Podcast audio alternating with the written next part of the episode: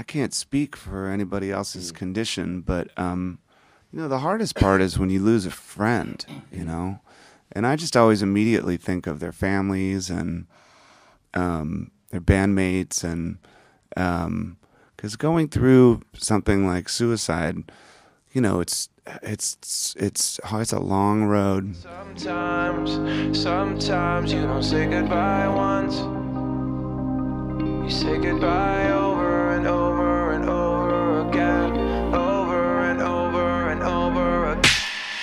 Hallo und herzlich willkommen beim quadratischen Duett. Ich bin der Nils, das ist der. Matze. Und wir wollen heute über ein ganz bestimmtes äh, Thema reden. Wir wollen heute mal nicht so lustig sein, sondern eher in die andere Richtung. Ernst. Ernst nämlich. Mein, Name, mein zweiter Vorname ist Ernst. Wusstest du das? har, har. So, Das, das zum Thema, wir sind heute ernst.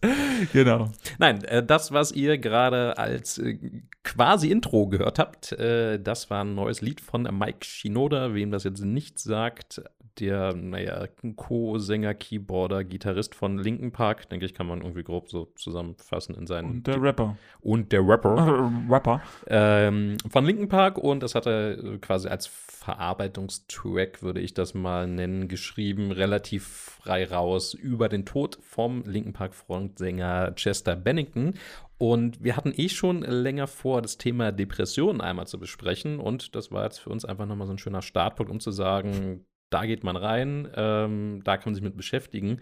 A, haben wir letztes Jahr oder in den letzten Jahren viele Prominente im weitesten Sinne gehabt, die äh, das Thema Depression auf sehr traurige Art und Weise in den Mittelpunkt gerückt haben. Letztes Jahr Chester Bennington, Chris Cornell, um nur mal so die zwei größten im Musikbereich zu nennen, aber es gab natürlich auch noch ähm, deutlich mehr. Und wenn man die Historie so ein bisschen zurückgeht, dann sind da natürlich ganz, ganz viele Berühmtheiten, die man vielleicht mal gekannt hat, die infolge von Depressionen gestorben sind, nennen wir es vielleicht so. Genau, und dementsprechend wollen wir das Thema auch ein bisschen ernsthafter beleuchten und äh, nicht so Larifari. Wir hatten auch schon überlegt, da gab, haben, sich so ein, ein, zwei Wortwitze angeboten, ähm, aber das haben wir dann lieber. Es, es wäre vielleicht ein bisschen pietätlos gewesen. Wäre eventuell ein bisschen pietätlos. Nee, und ähm, ja, wie man dann schon hört, dass äh, wir wollten da sowieso, genau, letztes Jahr schon haben wir überlegt, darüber was zu machen. Dass wir wollten uns da halt natürlich so ein bisschen vorbereiten und jetzt ist das natürlich jetzt auch der richtige Moment, diesen, ähm, äh, diesen, diesen Song sozusagen, hat das Gott sei Dank nochmal wieder aufs, also Gott sei Dank, aber hat es nochmal aufs äh, Tableau gebracht, damit Mhm. wir äh, auch nochmal einen guten Einsteiger dafür haben. Genau. Und äh, ich, ich fand eigentlich auch, dass es ein schöner Beginn ist, mit Prominenten loszulegen, weil es A, viele Missverständnisse gibt, B, sehr viele Facebook, YouTube, was auch immer Kommentare, äh, die herzlichst zum Übergeben einladen, zumindest bei mir, von der, ich sage mal, moralischen Qualität der Kommentare von Rechtschreibung mal ganz abgesehen. Ähm, und es eben einfach auch ein, für ein, guter Startpunkt ist, weil man die Person eben kennt und jetzt nicht direkt irgendwie ins Persönliche gehen muss, sondern einfach weiß, okay, da kennen wir vielleicht irgendwie alle so halbwegs die Geschichte von der Person, ähm, wie sie war und äh, vielleicht, was sie dazu gebracht hat oder nicht. Also es ist einfach ein, ein, guter Startpunkt, eine gute Basis, auf der man irgendwie aufbauen kann. Hattest du denn irgendwie gewusst, dass der, also schon vorher gewusst, also für mich war das relativ neu gewesen, dass er jetzt unter Depressionen gelitten hat. ja, ja, ja, ja. Ähm, der wurde der ja Chester. Genau, der wurde in der Kindheit missbraucht, also über viele Jahre, hat ja auch äh, extrem harte Drogen genommen, also auch in den Anfangsjahren von Linken Park noch, äh, war ja auch, auch mehrfach auf Entzug, Alkohol und so weiter und so fort. Ähm, also das wusste ich auf jeden Fall schon. Ich habe jetzt letztens gelesen, das kam dann aber tatsächlich erst nachträglich raus, dass er wohl schon einmal probiert hat, sich umzubringen vor anderthalb, zwei Jahren. Irgendwie wollte er sich im Pool wohl ertränken. Ähm, das stand jetzt in der Obduktionsakte mit drin und seine Frau hatte probiert, die Passage noch rausstreichen zu lassen, aber das äh, geht halt nicht ohne weiteres, die Gerichtsakten. Sind die Gerichtsakten veröffentlicht worden? Na, oder? von der Obduktion sozusagen. Okay, das, krass, also es ist ja ja. so eine Art Polizeibericht quasi, der dann rausgeht. Okay. Und da konnte man das eben einfach, wo wirklich festgestellt wurde, es war eben Suizid und so weiter und so fort. Und da stand das dann quasi so ein bisschen als Krankenakte in dem Sinne so ein bisschen mit drin. Ähm, wie gesagt, sollte gestrichen werden, deswegen habe ich es irgendwo gelesen, ähm, dass es eben leider auch nicht der erste Versuch war, aber ähm, dass er depressiv war, ja, war mir auf jeden Fall bekannt. Okay. Ja, und dann natürlich auch noch äh, Chris, Chris Cornell, um ihn nicht zu vergessen, weil die haben auch eine besondere äh, Connection sozusagen Mhm. zueinander. Also äh, Chester Bennington und Chris Cornell waren befreundet. Und, Sehr äh, eng sogar, ja. Wenn das nicht dann sogar mit ein, ein Mitauslöser sozusagen für Chesters Naja, also Chester Bennington hat sich ja sozusagen am Tag vor dem Geburtstag von Chris Cornell umgebracht. Also die Chance, dass das jetzt vielleicht nicht der einzige Grund war, aber vielleicht noch der, der Tropfen, der das fast zum Überlaufen gebracht hat, ist durchaus möglich. Also wir bewegen uns hier ja natürlich jetzt auch so ein bisschen im hätte, wäre, könnte, wenn, weil wir Äh, eben keine konkreten äh, Umstände kennen natürlich von Chester A, das und B, Bennington B oder kennt es Chris niemand, weil Chester Bennington hat ja auch keinen Abschiedsbrief hinterlassen. Also man weiß, also man wird nie hundertprozentig ergründen können, woran woran es nur lag. Klingt jetzt ein bisschen nach irgendwie Sportanalyse, aber. Ja. ähm, also das wird man, selbst wenn es einen Brief gäbe, wüsste man nicht, ob das jetzt wirklich alles war, in Anführungszeichen. Aber man, also wir müssen eh spekulieren, was das angeht. Genau. Ähm, Chris Cornell, nur noch mal zur Wiederholung, war der Sänger von Soundgarden und dann später Audioslave und ich weiß nicht, was, ob er noch ein Projekt hatte. Äh, sagt er. Gute Frage. Aber er ist auf jeden Fall, ich, vielleicht sagt der Name Chris Cornell jetzt vielen nichts, aber wenn man ein, zwei bekanntere Lieder hört, wird man auf jeden Fall sagen, ach stimmt, das kenne Genau, ich. also sowas wie Black Hole Sun. Ich denke mal, das ist so das bekannteste, was man kennen dürfte. Das sollten dann, äh, könnte man dann hier kurz Pause machen, sich das nochmal anhören, damit man vielleicht einfach einen auch ähm, grundsätzlichen ähm, Ich schreibe mir das gerade nochmal auf, ähm, dass wir das einfach in den Beitrag zum Posting, das YouTube-Video einfach mal einble ähm, einblenden. Genau, dass, ähm, dass man so auch ein bisschen vielleicht die Stimmung auch äh, dieser Charaktere, weil ich finde, bei beiden Charakteren kann man die Stimmung sozusagen auch in der Musik äh, wieder, spiegelt sich auf jeden Fall wieder. Genau, also sowohl Chester Bennington als auch Chris Cornell haben, äh, sagen wir mal, man hört den Schmerz teilweise bei einigen Liedern wirklich raus aus der Stimme, aus der Stimmlage. Und äh, Chester Bennington hat ja auch ähm, Halleluja, also dieses äh, kirchliche Lied hier auf der Beerdigung von äh, Chris Cornell gespielt. Und es gibt leider nur relativ magere Aufnahmen davon, weil natürlich kein Kamerateam vor Ort war. Ähm, aber auch da hört man das schon, dass das jetzt, jetzt nicht irgendwie vorgetragen wurde vom Kirchenchor, sondern von jemandem, der da wirklich, äh, wirklich drunter leidet unter dem Ganzen. Also es waren beides auch Ausnahmestimmen, was man dann eben auch darüber so ein bisschen, bisschen durchaus hört. Gut, aber wie gesagt, es ist ja ähm, so ein bisschen als Einstieg für uns gedacht, da zumindest Chester Bennington wahrscheinlich dennoch als Sänger von Linkin Park den meisten bekannt sein dürfte. Ich glaube, es ist die erfolgreichste Rockband des 21. Jahrhunderts im Sinne von Alben und sollte man vielleicht irgendwie schon mal gehört haben. Ähm, und deswegen einfach nochmal ein guter, guter Einstieg für uns. Und was man da in den Kommentaren viel gelesen hat, also sei es jetzt nun äh, unter irgendeinem YouTube-Video, was sich mit dem Thema beschäftigt, oder irgendwo auf Facebook oder wenn jetzt Linken Park einen Post gemacht hat, ähm, dass da einfach viel von ähm, weiß nicht, was war das für eine feige, selbstlose Tat, äh, sowas drunter stand oder jemand, der jetzt so erfolgreich war und alles hatte, so die Pussy soll sich mal nicht so haben. Also das war, haben nicht alle geschrieben, ganz klar, gibt doch viele, ich sag mal, normale Menschen im Kopf, aber es kam doch sehr oft sowas zur Sprache. Ähm, der berühmteste Kommentator, glaube ich, zu dem Thema war, glaube ich, ich weiß nicht, der Gitarrist von Korn oder also auf jeden Fall von einer größeren Band. Äh, ich bin mir relativ sicher, dass es irgendwie Gitarrist oder Bassist von Korn war. Hat sich auch genau so mehr oder weniger zu dem Thema ähm, geäußert, hat dann gesagt, so, ey, ich finde es traurig, ich bin super traurig über die ähm, ganzen, ähm, über das, was passiert ist. Aber ich bin selbst depressiv war seine Aussage und aus meiner Warte kann ich es nicht verstehen, wie man so feige sein kann und seine, ich glaube, Chester Bennington hat sechs Kinder, wenn ich mich nicht ganz doll. Sechs oder sieben, ja. Also in zwei täusche. verschiedenen Ehen, ja. Ähm, dass man auf jeden Fall so viele Kinder dann sich selbst überlässt als Vater in dem Sinne. Ähm, jetzt nicht natürlich im, im Sinne vom, vom, vom, vom äh, Geld her, weil Geld wird wahrscheinlich genügend für alle übrig bleiben, Mhm. aber ähm, Es war, glaube ich, zwei, irgendwie 12 Millionen oder so, die er seiner Witwe hinterlassen hat. Also es äh, reicht. reicht definitiv bis zum Lebensende äh, und wahrscheinlich den Kindern nochmal extra was. Ich kann mir nicht vorstellen, dass es nicht so äh, abläuft sozusagen. Mm, aber dass er halt dann sagt, so ja, du für deine Kinder bist du dann halt nicht mehr da und das ist ein, ein äh, arschiger Move, mehr oder weniger. Das, äh, du enttäuscht die enttäuscht alle sozusagen um dich herum. Und ähm, da muss ich halt echt sagen, als ich es gelesen habe, habe ich es erst verstanden auf der einen Seite, aber dann auch wiederum nicht, weil jeder, der sich schon mal mit dem Thema Depression an sich äh, auseinandergesetzt hat, der weiß natürlich, dass eine Depression nicht an und abzustellen ist. Das heißt, äh, dann in depressiven Phasen ist man nicht mehr Herr der Sache. Der, der, man, es beeinflusst einen nicht nur geistig, sondern halt auch körperlich. Und ich denke, dass dieser ähm, Gedankengang, was man verliert, gar nicht so existent ist. Also ich habe das jetzt auch schon von mehreren Leuten gelesen, die sich auch probiert haben, dann umzubringen ähm, dass dieses irgendwie, was passiert mit meiner Familie, wie reagiert meine Mutter, meine Kinder drauf, wie sollen die durchkommen.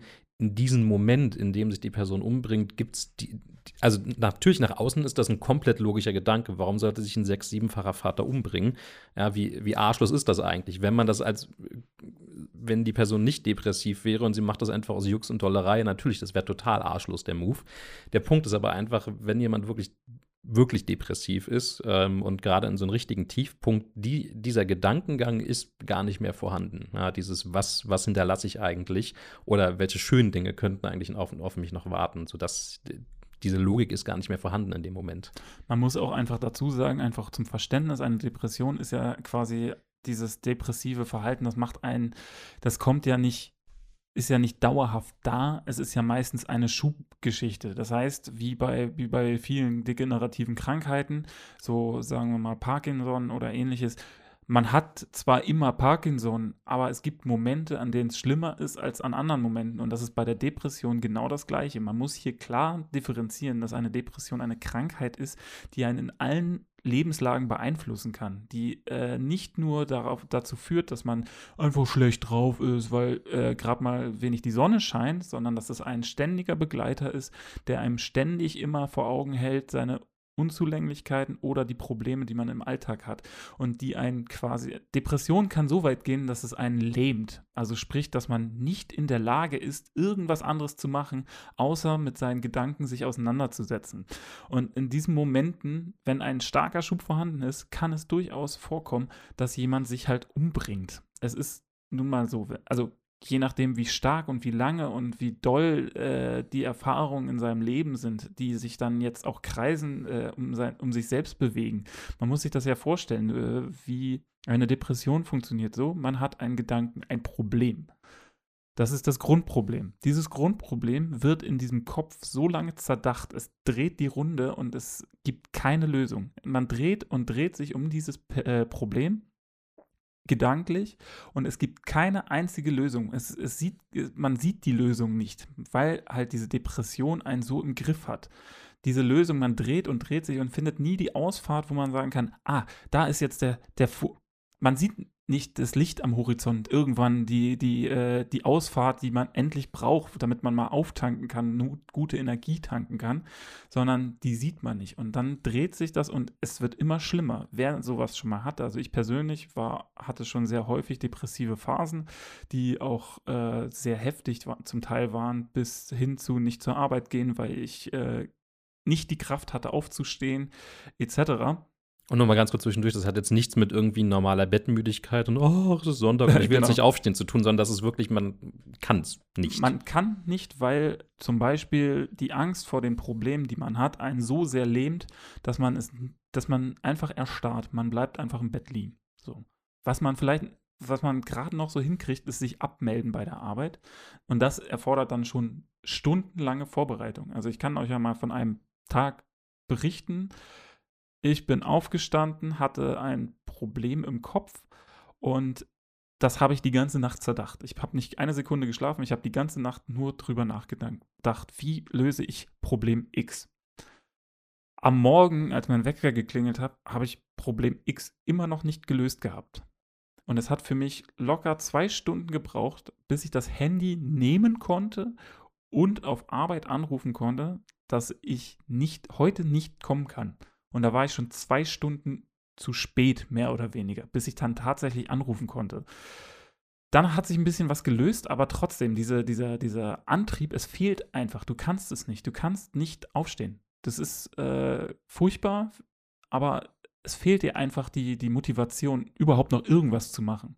Und äh, wer das schon mal, und das äh, muss man sich immer im Kopf behalten, wenn es um Depressionen geht. Es gibt ganz viele Arten, verschiedene Formen. Es gibt äh, äh, Depressionsschübe, es gibt dauerhafte Grunddepressionen, die man haben kann. Es ist vor allen Dingen bei jedem unterschiedlich. Deshalb kann man halt auch nicht sagen so, ey du, ich habe doch auch Depressionen. Ähm, warum machst du das nicht einfach so und so? Geht so nicht. Ich hatte auch ein ganz schönes, in Anführungszeichen, also eines der letzten Interviews von Chester Bennington gesehen. Das war eigentlich bei einer Radiostation auf Promotour so ein bisschen unterwegs, ähm, wurde dann aber doch ziemlich deep und hat sich eigentlich nicht mehr wirklich mit der Musik beschäftigt, zumindest eigentlich nur noch am Anfang und am Ende. This place right here, this this this skull between my ears, that is a bad neighborhood, and I am, I should not be in there alone.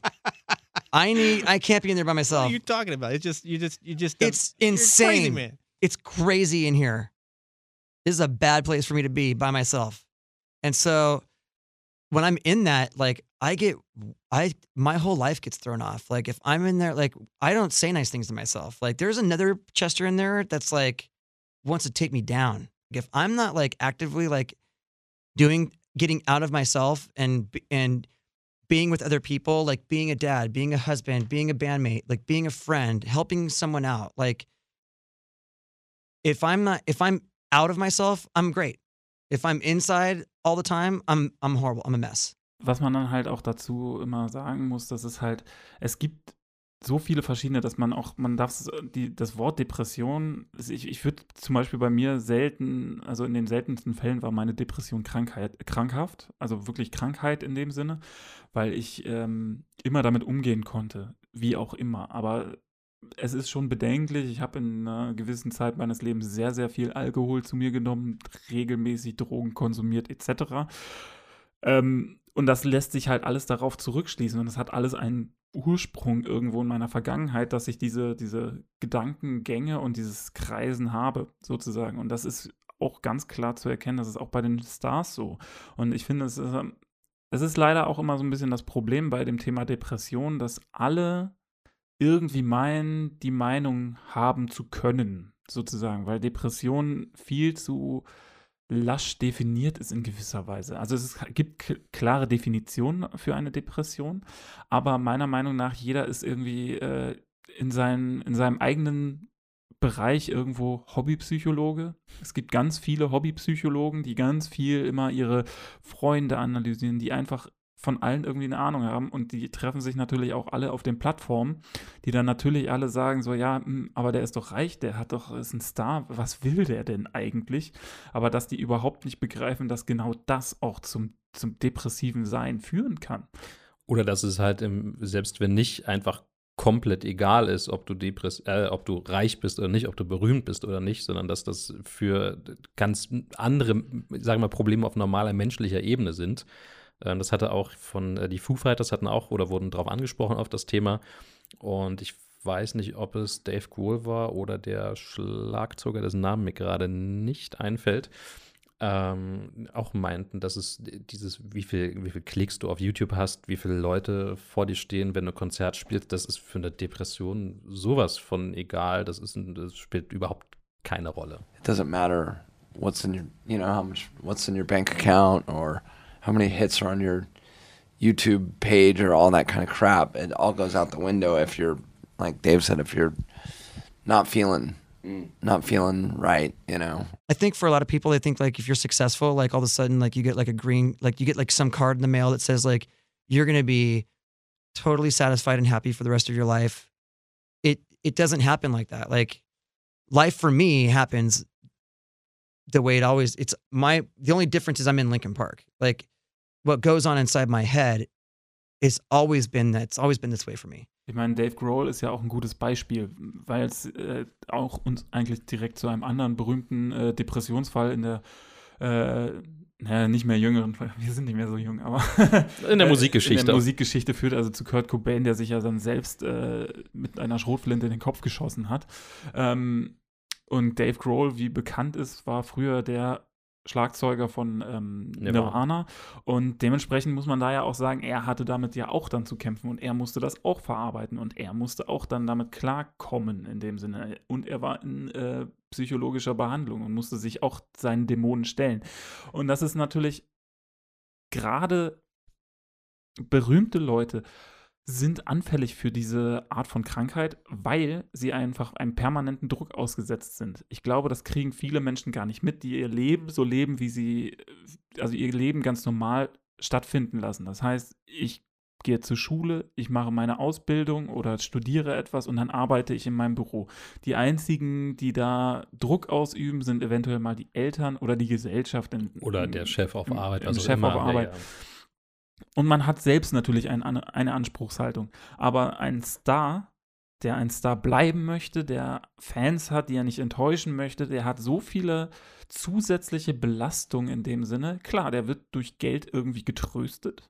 In, in gewisser Weise Sofern und, und geht, ja. Berühmtheit, so, aber das sind kurze Vergnügen. Also wenn man dann halt überlegt, eine, auch eine Amy Winehouse, ich wette, die ist nicht ganz äh, ohne Depression sozusagen so weit gekommen. Die hat sich halt auch totgesoffen. Also das muss man auch erstmal schaffen.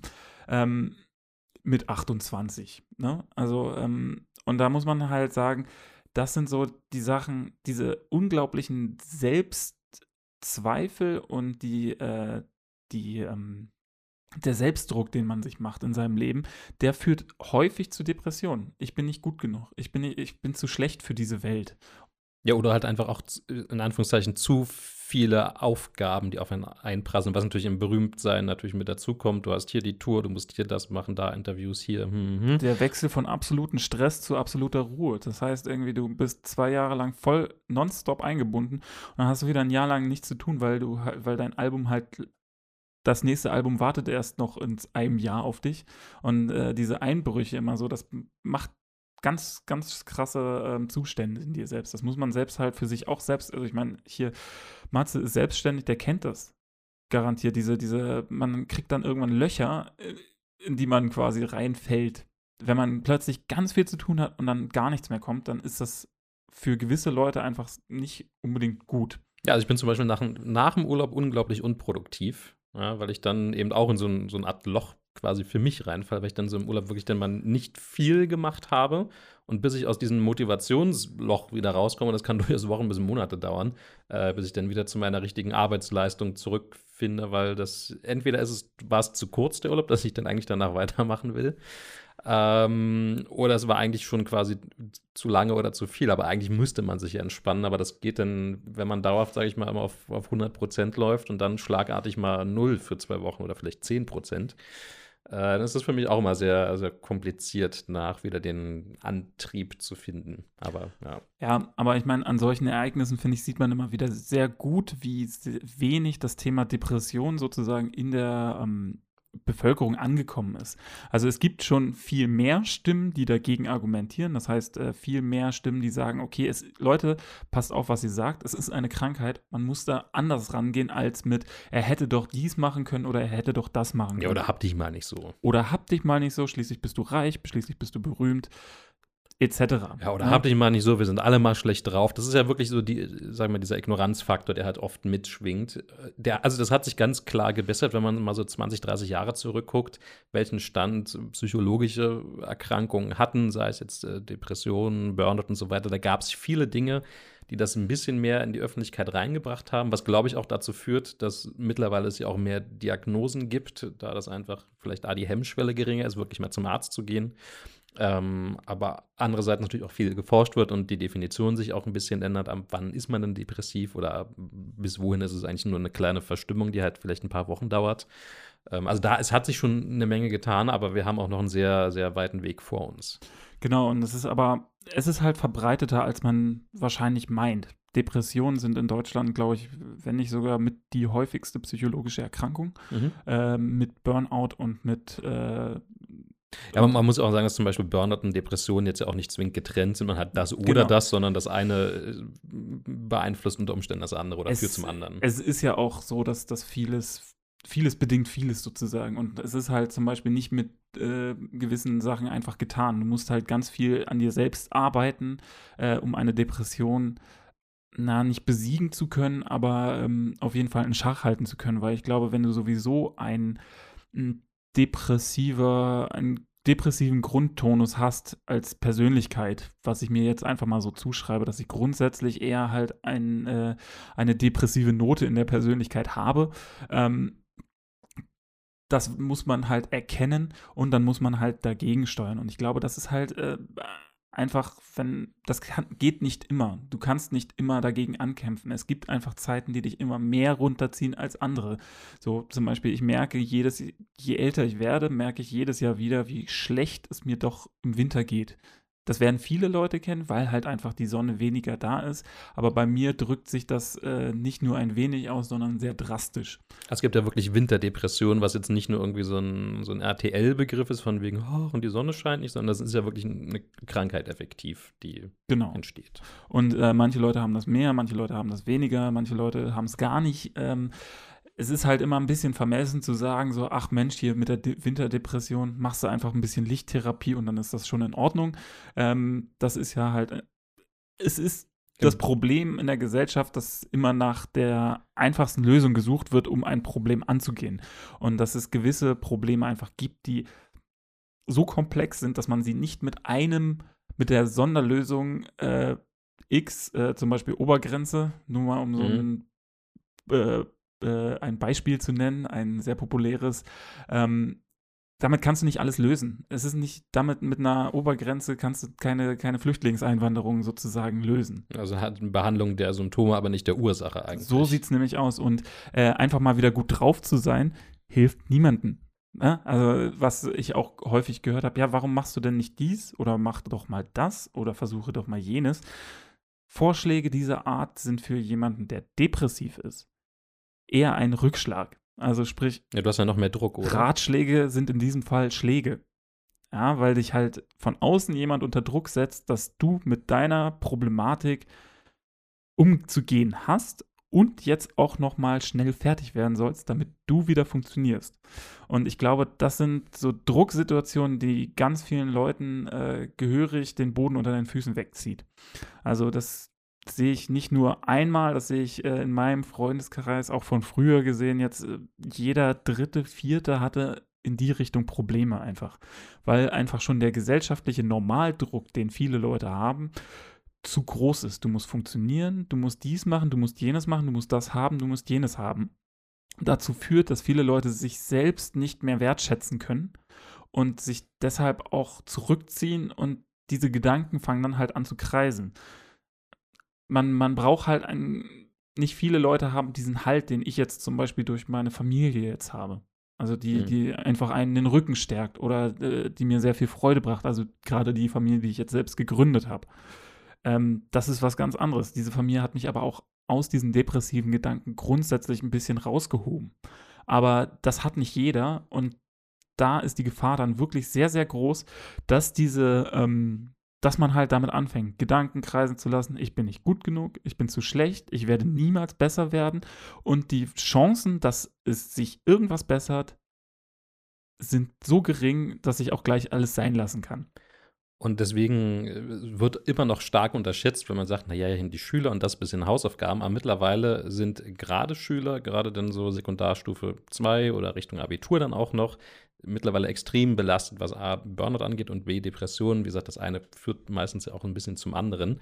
Und es gibt Schätzungen, dass knapp ein Viertel der Schüler mittlerweile in der zweiten Sekundarstufe durchaus depressiv sein könnten oder erste Anzeichen zeigen. Was 25 Prozent ist jetzt kein Pappenstiel, sondern das ist ein wirklich ernstes Problem, was wahrscheinlich auch mit so einen Schwachsinnsideen wie, wie heißt das, G9 oder sowas, ihrer Verkürzung vom Abitur irgendwie auf zwölf Jahre und äh, Ähnlichem zu tun hat, obwohl man ja eigentlich immer mehr Stoff hätte, der vermittelt werden muss.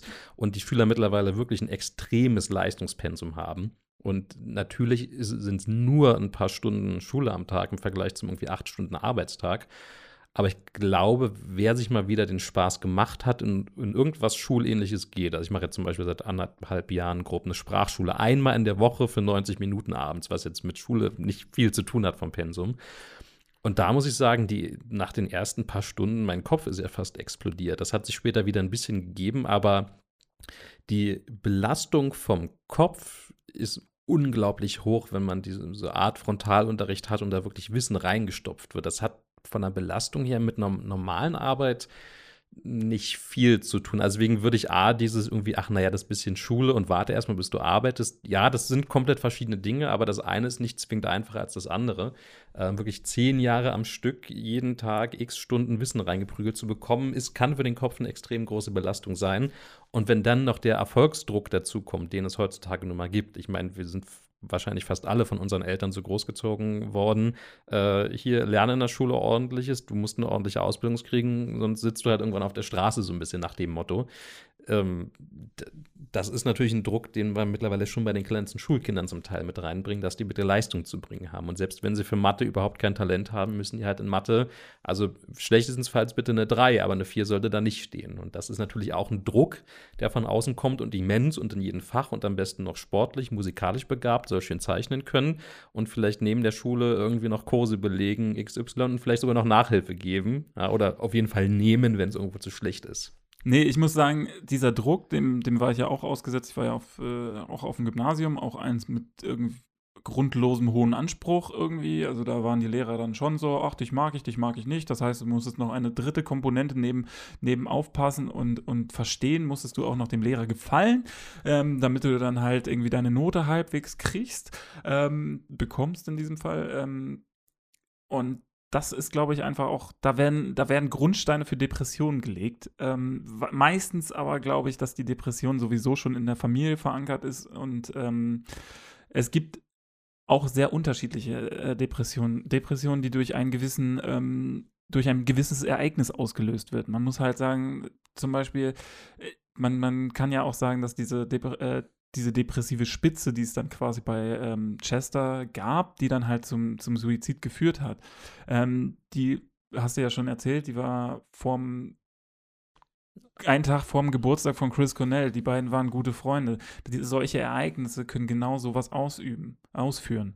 Ähm, Zum Beispiel diesen Druck nicht oder allein schon die Vorstellung, wie denn der Geburtstag von dem besten Freund wird. Vielleicht sagt noch, also der wäre ja gewesen, dann rufen vielleicht noch irgendwelche Leute an, alles erinnert dich dran, im Kopf kreist das Ganze eh schon, wie jetzt eigentlich dein Leben weitergehen soll ohne eine der wichtigsten Personen. Und die waren ja eben zu eng zusammen verbandet, weil beide depressiv waren. Das wussten ja auch beide voneinander, logischerweise. Und das schweißt vielleicht auch irgendwo zusammen, wenn der andere vielleicht im Ansatz nachvollziehen kann, was man mal gerade durchlebt zum Beispiel oder gerade in einer Welt, die vielleicht ein bisschen Plastik ist, auch um einen herum, gerade jetzt bei, so bei Chester kann ich mir gut vorstellen, er ist ein multimillionenschwerer Mann gewesen. Mhm. Und äh, ich kann mir einfach vorstellen, dass du so viele Arschkriecher in deiner Umgebung hast, so viele Leute, die irgendwie einfach nicht dich meinen, sondern nur dein Geld. Wie sollst du es auch noch wissen? Ne? Und du triffst jemanden, der auch berühmt ist, der auch Geld hat, der aber dich nicht ausnutzt, sondern mit dir dein Leiden teilt.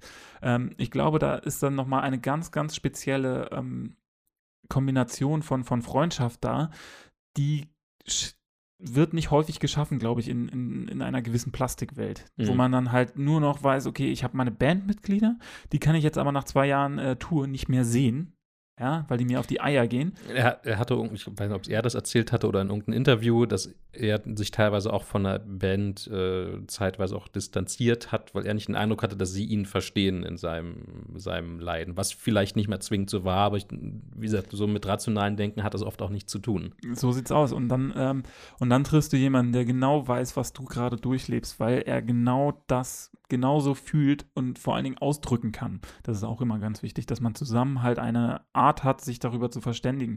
Und das haben sehr, sehr wenige Leute. Und wenn dir diese Stütze, eventuell diese emotionale Stütze wegbricht, dann kann es passieren. Also viele Leute versuchen sich umzubringen, mit, dem, mit der Betonung auf versuchen.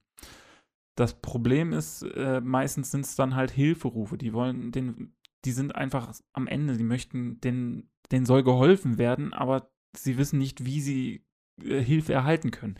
Und dementsprechend sind diese Versuche meistens äh, ohne Erfolg, Gott sei Dank.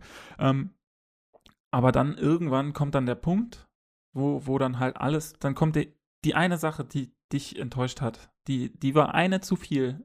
Und das macht dann den, den, den, äh, das macht diesen Moment tödlich. Und ich glaube, wir haben da auch noch eine indirekt jetzt eine, eine schöne Überleitung, dieses, ähm, ich sag mal, um Hilfe rufen, ja, was viele Depressive nicht, nicht können, klingt jetzt doof, aber das geht, hat wahrscheinlich auch weniger mit Stolz zu tun als mit ich weiß nicht, ich will andere nicht belasten, den Gedankengang so ein bisschen. Ist ja auch egal, welchen Hintergrund es hat, aber Du willst ja auch nicht stigmatisiert werden als der Bekloppte, als der, der psychologisch Hilfe in Anspruch nehmen Genau, möchte. In einer Leistungsgesellschaft, die dich von morgens bis abends fordert. Genau darauf wollte ich ja hinaus als Überleitung zum Thema, wie das gesellschaftlich angesehen wird, Depression. Ja, dass eben gerade diese, diese Stigmatisierung, die ja wirklich stattfindet, mit eben hab dich mal nicht so und wir sind alle mal schlecht drauf und dieses Nichtverstehen von anderen, glaube ich, auch zu vielen Suizidversuchen oder leider dann auch erfolgreichen ähm, Selbstmorden führt. Weil man sich eben einfach nicht diesen gesellschaftlichen Druck aussetzen möchte, um sich in Behandlung zu geben, sondern weil man immer Angst haben muss, dass wirklich, es gibt halt, sieht man in den Kommentaren auf Facebook genug Idioten, die einfach nicht verstehen, dass das eine Krankheit ist, für die die Personen nicht viel können. Also um das mal so, so ein bisschen in Vergleich zu setzen, äh, angenommen, jemand stirbt infolge von einer Krebserkrankung. Da sind wir gesellschaftlich grob auf einen Konsens, dass man vielleicht nicht schreiben sollte, was für ein dummes Arschloch, was hat der denn für einen einfachen Ausweg gewählt, hat sich von dem bisschen Kriegs umbringen lassen, hätte mal gekämpft. So, da würde, würden wahrscheinlich die meisten Leute den Konsens haben, was ist das für ein Arschloch, was so einen Spruch auslässt. Bei Depressionen gibt es diesen Konsens leider nicht. Da sind sehr viele immer noch der Meinung, dass es eine Sache ist, die man halt einfach, ja, und dann strengt man sich ein bisschen an, lächelt ein bisschen und dann geht das schon wieder. Und das ist, glaube ich, wirklich das Problem, weshalb auch viele Leute keine Hilfe suchen, die eigentlich Hilfe bräuchten, weil sie Angst haben, wie die Gesellschaft, wie die direkte Umgebung, Arbeitskollegen, Freunde, Familie äh, unter Umständen darauf reagiert, dass man sagt, ey, ich habe Depressionen, ich brauche Hilfe. Das ist zum Beispiel auch der Grund, warum viele Teenager, also ein Grund, mit ein Grund, warum viele Teenager, weil sich das nicht eingestehen möchten, dass sie eventuell depressiv sind. Die, die Mord, äh, Selbstmordrate bei Teenager ist recht hoch, weil halt Teenager im Kopf grundsätzlich schon nicht richtig funktionieren. Also Hormonell bedingt. hormonell bedingt, ist, das Gehirn wird tatsächlich in der Zeit komplett umgebaut. Dementsprechend äh, sind Teenager dafür auch empfänglich und vor allen Dingen sind Teenager dafür empfänglich, dass sie, naja, sagen wir mal, nicht hundertprozentig nachdenken bei der ganzen Geschichte. Und dementsprechend ist es dann natürlich auch schwierig, sich dann dazu zu äußern. Stell dir mal vor, ich sage meinen Eltern, ja, ich glaube, ich bin depressiv, ich, ich habe da die, die, dieses und jenes Problem oder sowas. Da sagen, meine, sagen die Eltern, ja, hm, naja, äh, streng dich mal, äh, hab dich nicht mal so. Ich meine, es ist besser geworden, aber gerade so in, der, in den Jahren so um die 90er, 80er, 90er rum, ich denke, da war das äh, noch nicht verbreitet und da sind auch einige Leute äh, so aufgewachsen, wie wer was eingesteht, das ist auch so ein bisschen de- deutsche Mentalität. Was kriegen wir als erstes gesagt? Indianer kennt keinen Schmerz, das ist schon nicht so schlimm, ach, ist nur ein Kratzer, jetzt hab dich mal nicht so, wir gehen alle krank auf Arbeit, keiner meldet sich unnötig krank oder sowas. Ja, und wenn du dann noch sagst, so, ich melde mich A krank und B, ich habe eine psychische Erkrankung, Leute. Ja, sprich, das ist jetzt nichts, was man sieht im Sinne von die Nase läuft oder ich habe 40 Grad Fieber, sondern das ist was, das ist nur in Anführungszeichen im Kopf. Genau. Und da kann, äh, und damit kann nicht jeder was anfangen. Und dann bist du sofort stigmatisiert als Vollidiot, als, äh, als, ja, naja, wie behindert halt. Also, als jeder behandelt dich plötzlich anders, weil du gesagt hast, so.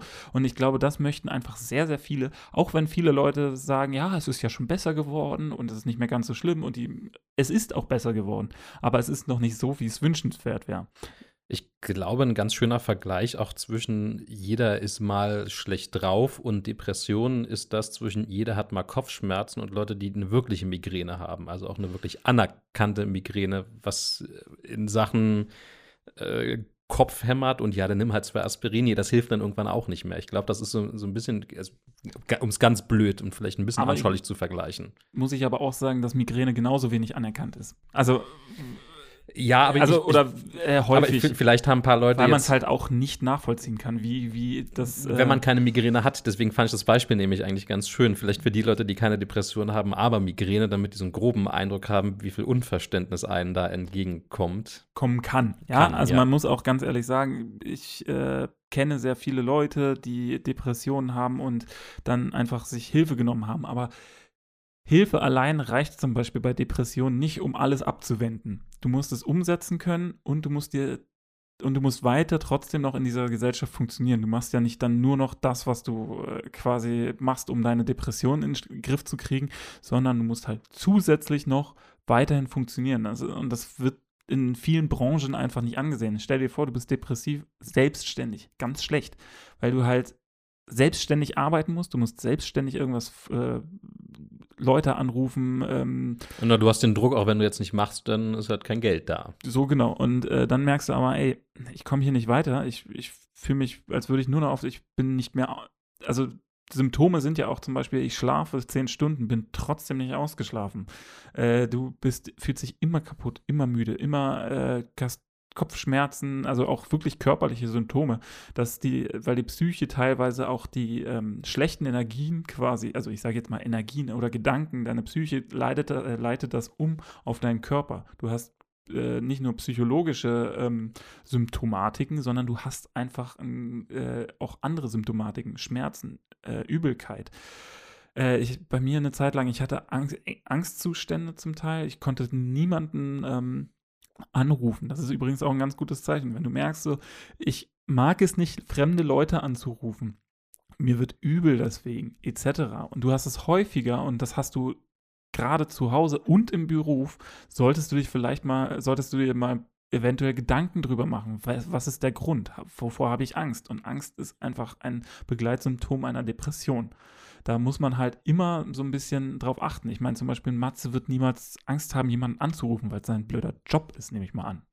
Ich telefoniere gerne, aber das ist vielleicht eine andere Sache, ja. Also zum Beispiel, ich habe eine Zeit lang gerade wichtige Anrufe, weil ich mir vorher schon überlegt, das ist nämlich, ich kann ja mal so, so ein Beispiel sagen. Anrufen ist ein perfektes Beispiel für, ähm, wie funktioniert das Hirn bei einer Depression. Ich habe mir vorher, ich sollte bei einem Amt angerufen, ich habe eine Frist verpasst, weil ich es nicht auf die Reihe gekriegt habe, das ist aber persönlich, ich bin einfach faul, ähm, habe dadurch eine Fr Frist verpasst. Müsste mich jetzt bei dem Amt schriftlich oder äh, per Telefon melden. Und ich schaffe es nicht, bei dem Amt anzurufen, weil ich im Kopf den ganzen Abend zerdacht habe, was alles Schlimmes passieren kann, wenn ich da jetzt anrufe, was sie antworten kann. Du würdest dir denken, was machst du dir da eigentlich so einen Kopf? Ruf doch an und warte ab, was passiert. Ähm, aber das funktioniert in dem Moment nicht ich sage dann, ja, und dann, dann ist das so und dann, äh, dann scheißen die mich bestimmt zusammen und dann kriege ich äh, den Bescheid dann doch nicht, den ich jetzt aber doch irgendwie unbedingt brauche. Und ich bin ja auch irgendwie selbst schuld, dass ich den nicht gekriegt habe. Aber, ähm, aber diese Schuldfrage stellt sich dann ja gar nicht. Und dann stehst du halt da und denkst dir so, nee, den rufe ich jetzt nicht an. Oder du kriegst halt wirklich, mir ist schlecht geworden, ich habe Durchfälle gekriegt, ich habe äh, sonst was für Angstzustände gekriegt, was vielleicht einige Leute bei einer Prüfung oder sowas kriegen, hat man dann bei kleinsten Lappalien eigentlich. Lappalien, genau. Einfach mal irgendwo anrufen, einfach mal sagen so, hi, hier ist, äh, ich bin der Nils Ehlers und ähm, ich äh, habe diese und jenes Problem, können Sie mir da weiterhelfen? Überhaupt kein Ding. Die sagen dann so, ja, nein, vielleicht. So, das ist, das sind die Auswahlmöglichkeiten. Mehr passiert da nicht. Aber das musst du erstmal lernen und das musst du auch äh, verinnerlichen können. Und das funktioniert, wenn du depressiv bist, halt nicht, das äh, zu connecten, sondern da dreht sich der ganze Kopf nur um diese ein, diesen einen Fakt. Und es ist auch niemals positiv, es ist immer negativ. Und dementsprechend machst du es nicht. Ja? Also ich kenne jemanden, der halt auch viel in seinem Job telefonieren muss, ist aber wirklich depressiv und der findet das furchtbar. Das ist für jeder Tag auf Arbeit ist für ihn die Hölle. also, das muss man sich dann einfach mal. Aber es ist dann wahrscheinlich auch der falsche Beruf dann, oder? Wenn, Naja, eigentlich ist es genau richtig, weil du dann halt genau dem entgegensteuerst. also Konfrontationstherapie. Konfrontation, ja, na, und vor allen Dingen, du kannst es ja nicht verhindern. Du musst es ja trotzdem tun. Auch in jedem Job musst du fast telefonieren. Außer du bist Bergarbeiter oder sowas. Aber es gibt diese Jobs, wo du gar nicht mehr telefonieren musst, gibt es kaum noch. Hm. Ne? Also es ist halt einfach, und mittlerweile, also wenige Sachen kannst du einfach nur per Mail alles lösen. Ne? Du musst zwangsläufig irgendjemanden irgendwann mal anrufen.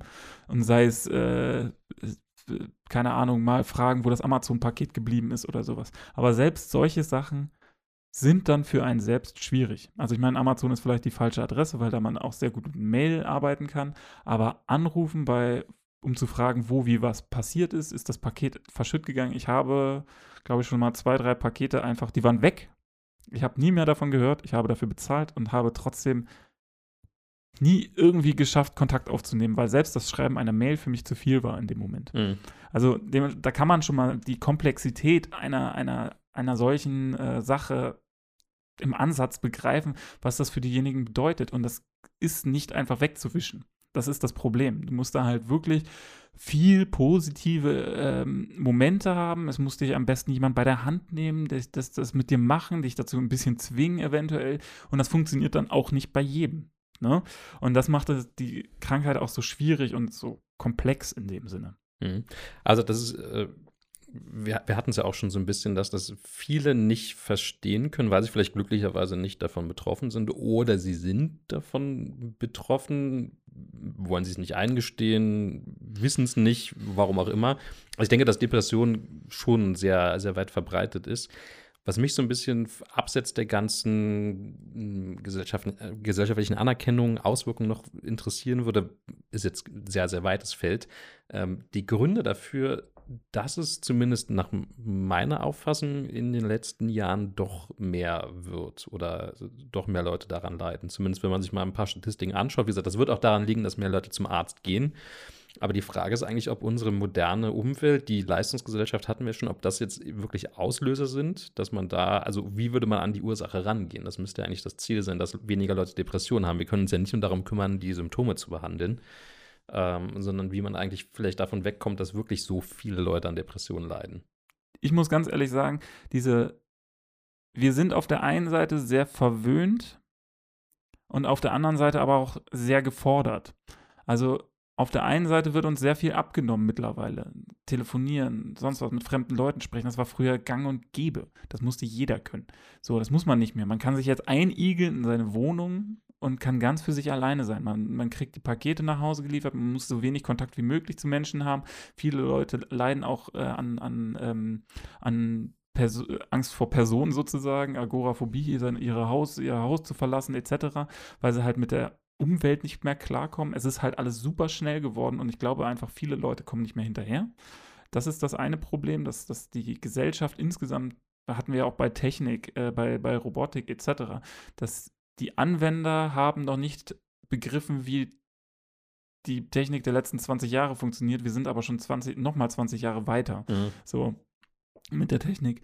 Ähm, ich glaube auch zusätzlich noch, dass viele, ähm, weil diese Leistungsgesellschaft uns zu viel abverlangt. In, auf der einen Seite. Auf der anderen Seite ist viel, ähm, wir, äh, es ist schwierig zu definieren, weil, weil ähm, die Leistungsgesellschaft verlangt uns viel ab, aber wir stürzen auch uns in diese Abhängigkeit dieser Leistungsgesellschaft in gewisser Weise. Aber äh, es ist einfach, ein einfaches Leben zu führen, wenn man es möchte. Aber wie viele Leute möchten ja, wir sind erfolgreich sein. Erfolgreich ja. sein. Wir sind angetrieben von, von, von technischen Geräten, die wir besitzen wollen. Wir sind angetrieben von Erfolg, den wir haben möchten. Wir möchten am liebsten alle irgendwie berühmt sein oder ein großer Teil möchte berühmt sein. Keiner, Wohlstand, Reisen. Ja, man möchte die Welt sehen. Man möchte, man wird ja auch ständig bombardiert mit dem ganzen Kram. Man möchte man möchte was von Bedeutung sein. Man möchte das, das Individuum sein, was alle anderen Individuen toll finden. Ja, also ganz häufig ist es, dass man dann halt einen Traum hat, wie ich möchte Gitarrist sein in einer besonderen Band, ich möchte ein berühmter YouTuber sein. Das ist einfach, warum wollen so viele Leute YouTuber sein? Weil es einfach ist und weil man halt ähm, ganz viel äh, äh Fame für nichts kriegt. Also ja, Zuspruch. Zuspruch, ich will nicht für nichts sagen, aber ähm, Zuspruch kriegt für etwas, was man sowieso gerne tut. So. Und diese man, man hat nicht mehr so dieses einfach, ich arbeite einfach nur wegen der Arbeit, weil ich meine vier Belger durchbringen muss, so wie früher halt. Irgendwie hat man dann halt einen Job gemacht, weil man, also bestes Beispiel ist vielleicht sogar mein Vater, der dann halt irgendwann, der hat eine Bankkaufmannslehre gemacht und das hat er, und der war Banker bis zum Schluss, bis er dann halt vor ein paar Jahren in, in Früh, Frühruhestand gegangen ist. Der hat sein Geld verdient, so und so und so. Ich meine, dem ging es nicht gut damit. Will ich nicht sagen, aber der hat einfach eine Sache gemacht. heutzutage möchte jeder das machen, was ihn erfüllt, weil einem das ja auch irgendwie versprochen wird. In gewisser Weise. Mhm. Aber dieses, dieses Versprechen ist so ein bisschen hohl, weil man halt auch nur das machen kann, so viel wie man selbst dafür tut. Ja, das heißt, du musst hohe Leistung bringen, du musst, äh, um viel Geld zu verdienen, um ein gutes Leben zu haben. Du musst, äh, oder du möchtest auf der anderen Seite wird dir immer gesagt, du kannst aus allem, was du machst, einen Job machen. Du kannst alles machen, was du möchtest. Du hast Möglichkeiten noch und nöcher, ja. Und diese Übermacht an, an, an Vielfalt, die macht dich dann hinterher depressiv, weil du dich nicht mehr entscheiden kannst. Ich glaube auch, dass soziale Netzwerke einen riesen Einfluss darauf haben, weil man sich eben sehr schnell, also was heißt sehr schnell, aber die Chance, eine gewisse Berühmtheit zu erlangen, ist jetzt nicht mehr von der Gunst von irgendeinem Fernsehredakteur abhängig oder von irgendeinem Senderchef, sondern prinzipiell, rein prinzipiell könnte es jeder schaffen, wenn er irgendwie das Zeug dazu hat. B, selbst wenn ich jetzt mal diese ganze Fame Justin Bieber-like Blase in Anführungszeichen jetzt mal ausklammere und einfach nur die Anerkennung nehme, die ich halt in meinen Freundes- und Bekanntenkreis auf Facebook kriege, auf Instagram, Twitter, sonst wo, wenn ich Likes bekomme. Es gibt ja tatsächlich wirklich Leute, die für die Facebook, Instagram-Likes, was auch immer, eine Art Droge sind, ja, die wirklich diese Bestätigung brauchen, sonst geht es denen sofort schlecht, was einfach eine ganz klassische Abhängigkeit ist. Genauso wie bei Alkohol, Tabak, Schokolade, was auch immer, gibt es bei ziemlich allen. Ähm, und das, das ist ja auch eine Art von Leistungsdruck, der entsteht. Ja, ich muss jetzt Bilder posten, die möglichst viele Likes haben, möglichst viele Kommentare, Interaktionen, die geteilt werden, was viel auch twittern, immer. viel schlaues Twittern, keine Ahnung was. Vollkommen egal. Hauptsache einfach die Leute irgendwie reagieren drauf und das ist ja A, so eine quasi Berühmtheit, obwohl du halt in deiner eigenen Blase feststeckst, aber eben auch ich bin wichtig in irgendeiner Form. Die Leute interessiert, was ich schreibe und sie mögen das, was ich schreibe, was ich poste, was ich fotografiere, was auch immer. Also ich und natürlich, dass wir auch in den sozialen Netzwerken ja, nicht alle, aber die meisten natürlich eine sehr na, sagen wir, in der Politik würde man es Propaganda nennen, posten, ja. Ich, also ich will jetzt nicht, dass Leute anfangen zu posten, ich gehe auf Toilette, das jetzt nicht, aber man postet ja nicht, oh, mir geht's gerade super scheiße und das ist gerade schlecht gelaufen und bla, sondern hier, guck mal, wo ich gerade im Urlaub bin und boah, ich grad, bin gerade mit dem und dem hier schön. Guck mal, meine neue Gitarre, 5000 Euro, geil. Ja, oder ich bin hier gerade im Café mit der und der gerade unterwegs und guck mal, oh, wie, und das, dieses Stück Kuchen hier oder was ich gerade Mhm. gebacken habe, Mensch, sieht das geil aus. Also man zeigt ja schon prinzipiell eher das, was alles gut läuft.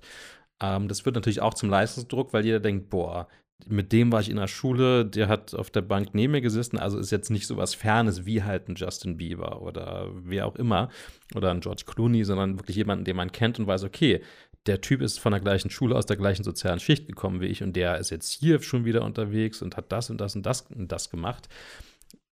Das ist jetzt vielleicht der einfach nur im Urlaub ist, ja, und der jetzt zwei Wochen natürlich schöne Bilder postet, realisiert man in dem Moment gar nicht mehr. Und weil es alle machen, denkt man, alle Leute haben ein geiles Leben, nur man selber hat irgendwie versagt. Also ich glaube, dass eben deswegen schon soziale Netzwerke vielleicht nicht übermäßig großen, aber auf jeden Fall einen Teil dazu beitragen, dass man sich noch mehr unter Druck setzt.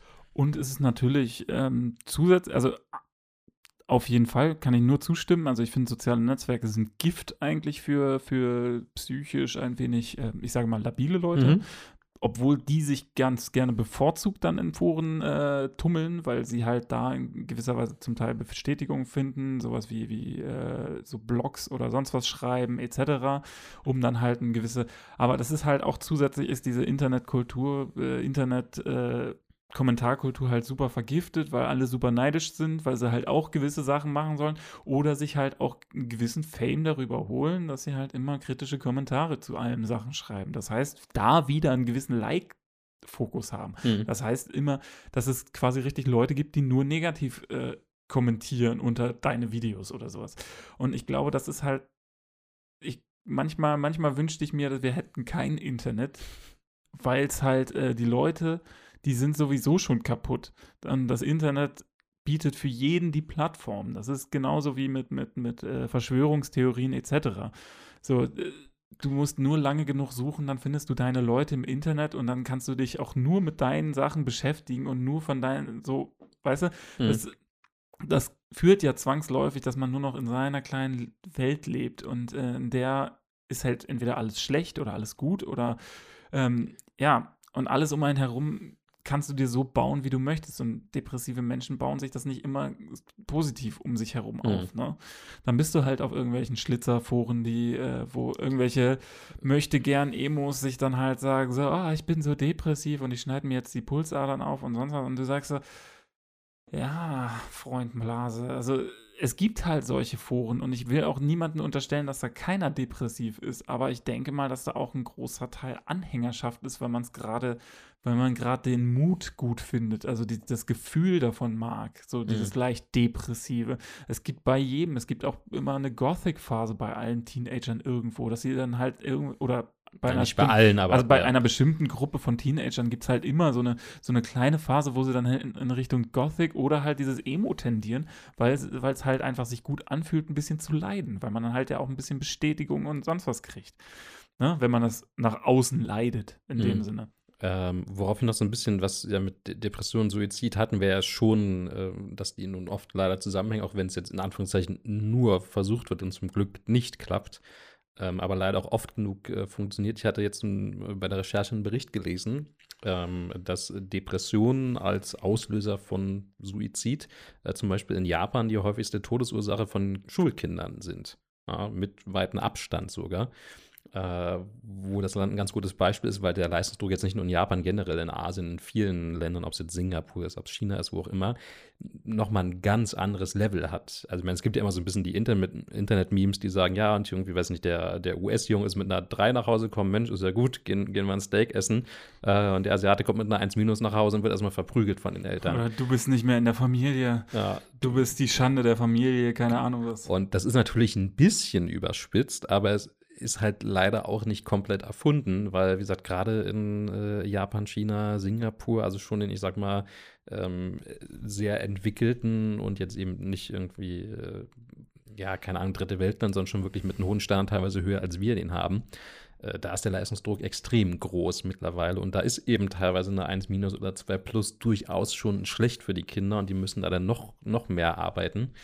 Ähm, und die Eltern teilweise sind ja auch viel auf Arbeit, gerade in Japan, sprich, die sind dann manchmal auch erst 20, 21 Uhr zu Mhm. Hause und können da auch nicht viel mit den Kindern machen. Die sind da also auch ein bisschen auf sich gestellt, sollen aber in dieser Gesellschaft, die noch höheren Leistungsdruck hat, eben noch mehr funktionieren. Und für die ist ja nicht mal irgendwie die Option, okay, ich gehe jetzt einfach nicht zur Schule, ja, sondern das ist äh, sozusagen, da, da gibt es irgendwann für die nach ihrer Logik im Kopf nur die Option, ich gehe jetzt zur Schule oder ich bringe mich um. Aber einen anderen Ausweg sehen die gar nicht mehr aus ihrer Lage. Also sieht man eben mal, wohin dieser Leistungsdruck, den eine Gesellschaft definieren kann, irgendwann im schlimmsten Fall sogar führt.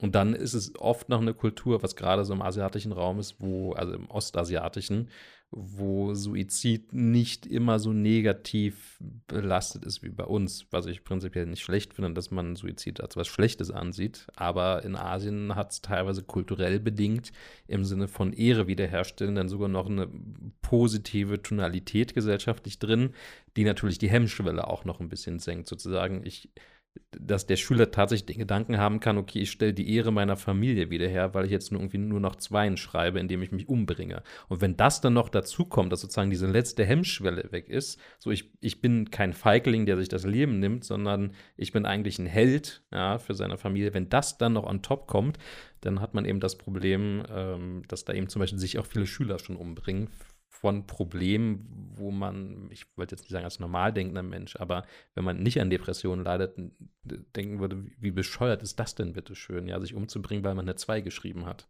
Oder mehrere Zweien.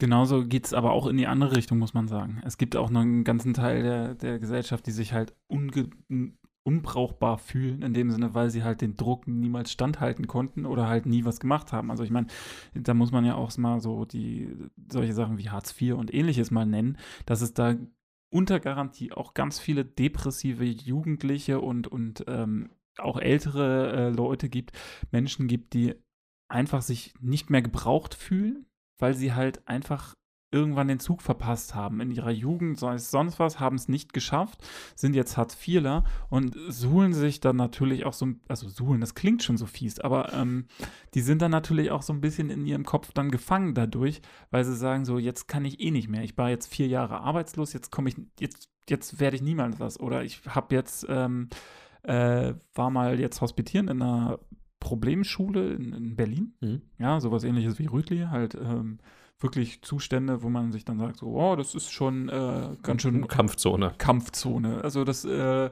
da sind dann so Menschen, die, es gibt da einen Raum, wo Leute reingehen, die nicht mehr, die belehrt werden müssen, weil sie nach deutschem Schulrecht nicht nur das Recht auf Schule haben, sondern auch die Pflicht zur Schule zu gehen, die aber faktisch nicht mehr äh, in den Unterricht passen. Das heißt, die sind da, um die Zeit abzusitzen, weil sie in die Schule gehen. So, solche Leute gibt es natürlich auch und die haben keinen Ausblick mehr. Und äh, das liegt halt schon daran, weil sie schon in diese, sagen wir mal, Welt hineingeboren wurden und das nicht anders kennengelernt haben, weil die Eltern schon äh, zu allem Möglichen gegriffen haben. Ich meine, das ist, man wird, man, das sind dann ja auch Haushalte mit, mit, mit äh, Drogenproblemen und sonst was. Und Drogen, Alkohol sind eigentlich auch immer gute Anzeichen für Depression, weil man halt sagt, okay, ich weiß keinen Ausweg mehr, dann saufe ich mir mein Leben schön, mehr oder weniger. Mhm. Ja? Und dann bist du in einer Abhängigkeit und dann äh, bist, wirst du noch ab, äh, wirst du noch depressiver. Das ist halt ein Teufelskreis, der noch, äh, der, der Gift, noch mehr Gift ist. Also sprich, du säufst, weil du nichts auf die Reihe kriegst. Du wirst äh, dann dadurch depressiv, weil du mittlerweile gemerkt hast, ey, ich kann aber auch nicht mehr ohne saufen. Äh, das macht dich natürlich, äh, das veranlasst dich natürlich dann noch mehr zu saufen, um dieses Gefühl wegzukriegen, weil Alkohol ist nun mal so, dass du mit Alkohol kannst du halt das Gefühl der Depression kurzfristig betäuben, Hm. ja, weil du dich selbst betäubst. Du kriegst es halt nicht mehr hundertprozentig mit und dementsprechend kannst du damit besser umgehen. Das Problem ist dann halt natürlich der nächste Tag und wenn du dann halt nicht gleich weiter säufst, musst du ja irgendwann wieder nüchtern werden und das ist, glaube ich, auch ein Problem in der Gesellschaft, dass wir halt Leute abgehängt haben. Ein, eine komplette Bevölkerungsgruppe. Einfach, äh, die auf als solches auch nicht mehr die Chance haben, mehr da rauszukommen, weil halt der Leistungsdruck, den sie mal nicht bestanden haben, weil sie gesagt haben, okay, ich mache jetzt irgendwas, ist mir egal, alles ist egal, alles ist egal. Ähm, und dann haben sie dann halt plötzlich im Sozialbau gesteckt. So.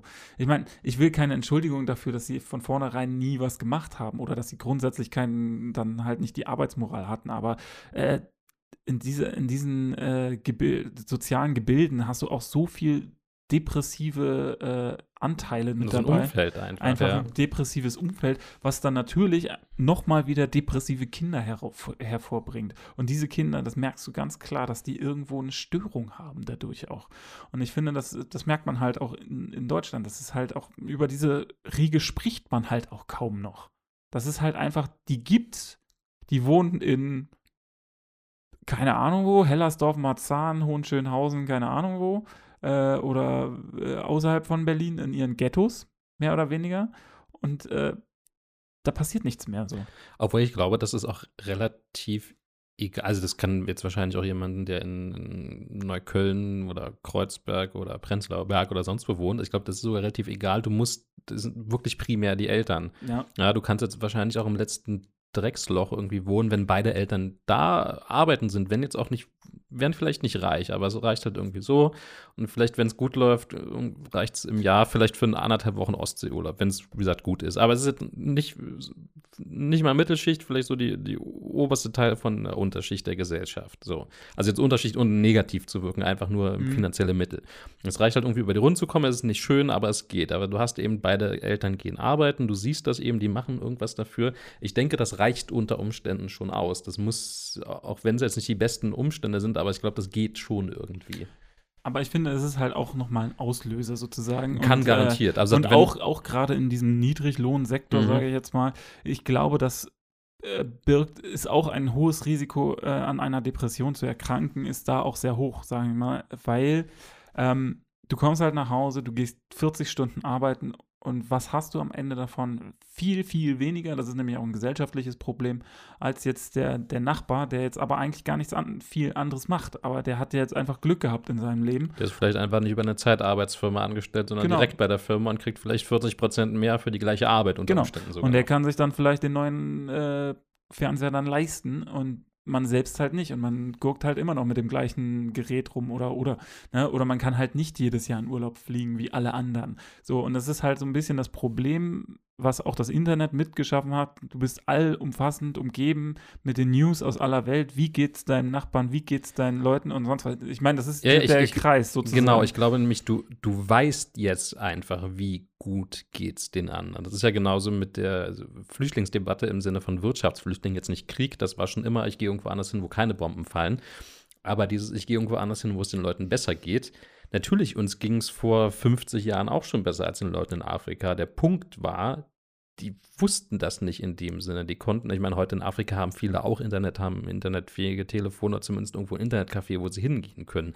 Das ist ja nicht in dem Sinne dritte Weltland, da gibt es keinen Internetempfang, aber sie wissen aufgrund dessen einfach, ah, okay, so sieht ein Paris aus, so sieht ein Berlin aus, so sieht ein London aus, so sieht, keine Ahnung, Wien aus scheiße noch eins, was haben die für ein geiles Leben? Das hat ja bei uns teilweise nicht mal die Oberschicht, so wie da ein ganz normaler Mensch lebt.